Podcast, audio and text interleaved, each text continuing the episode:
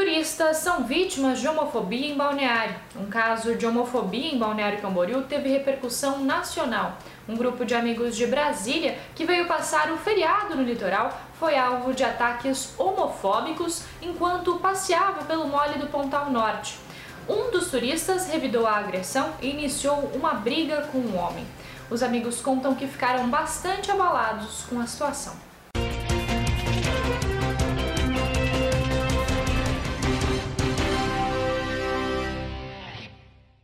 Cadastramento para fila única começa nessa segunda-feira. Começa na próxima segunda-feira o recadastramento das crianças que permanecem na fila de espera para o programa Fila Única da Prefeitura de Balneário Camboriú. O procedimento é necessário para confirmar se os pais ou responsáveis que não foram convocados para o ano letivo de 2021 ainda têm interesse na vaga para os núcleos de educação infantil para 2022. O recadastramento segue até o dia 29 de outubro.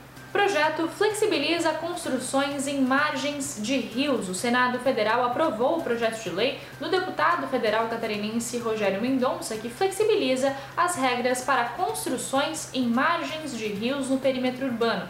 De acordo com a proposta, a decisão da área de preservação permanente dentro das cidades fica a cargo de cada município. O projeto será analisado novamente pela Câmara dos Deputados e depois passará pela sanção do presidente. Esses foram alguns dos destaques desta sexta-feira aqui na região. Confira mais em nosso site diarinho.net.